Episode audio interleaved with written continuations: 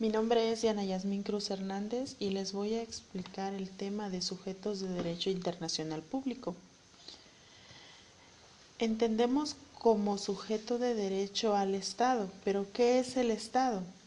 Es decir, el Estado es la comunidad constituida por un orden jurídico determinado que presenta características propias, las cuales son gobierno, territorio, población y tener la independencia total. Estas son la manifestación de la soberanía de dicho Estado. Ahora entonces, entendemos que el Estado está considerado como el sujeto por excelencia del derecho internacional. ¿Por qué? Es este el que está sujeto o se le atribuyen derechos y obligaciones. Para esto entendemos que se determina un estado de acuerdo a dos teorías o se reconoce de acuerdo a dos teorías. Una, la teoría declarativa, que es cuando un estado reúne todos los elementos para ser llamado estado. Y otro es la teoría constitutiva, que es cuando un estado se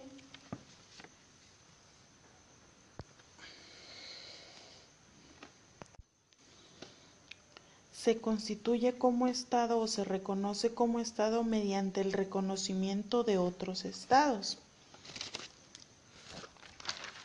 Ahora bien, tenemos también dos tipos de Estados. El Estado típico, que es aquel Estado y o organización internacional que tienen la facultad para crear las normas que rigen el derecho internacional.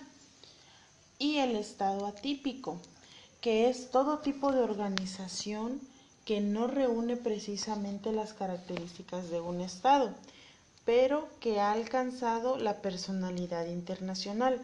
Un ejemplo claro de esto es la ciudad-estado del Vaticano.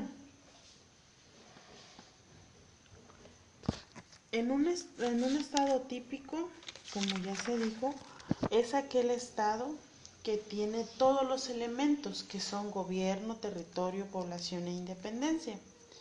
El estado atípico. Mi nombre es Ana Yasmín Cruz Hernández y en esta ocasión voy a hablar de los sujetos de derecho internacional entendiendo como sujetos de derecho al Estado y las organizaciones internacionales. Sin embargo, me voy a enfocar en el Estado, entendiendo como el Estado como la comunidad constituida por un orden jurídico determinado que presenta características propias, tales como gobierno, territorio, población e independencia. Todas estas como muestra y manifestación de su soberanía.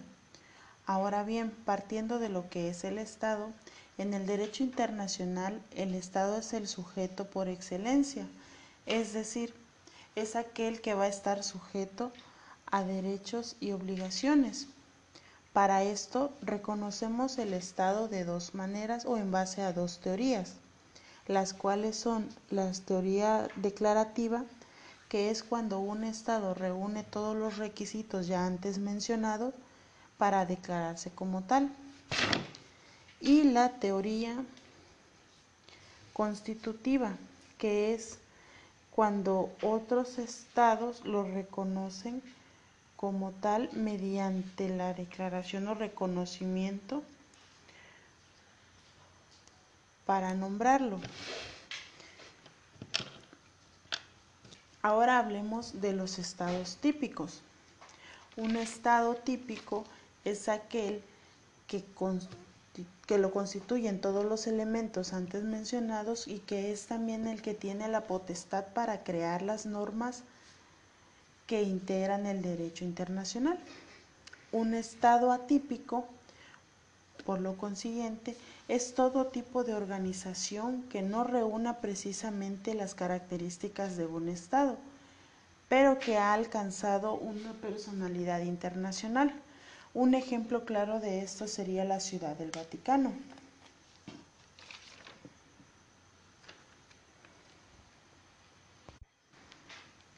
Así bien, podemos concluir que en el derecho internacional el sujeto más importante o primordial sería el Estado y que en base a este y al reconocimiento de la soberanía de dichos estados es como surge el propio derecho internacional.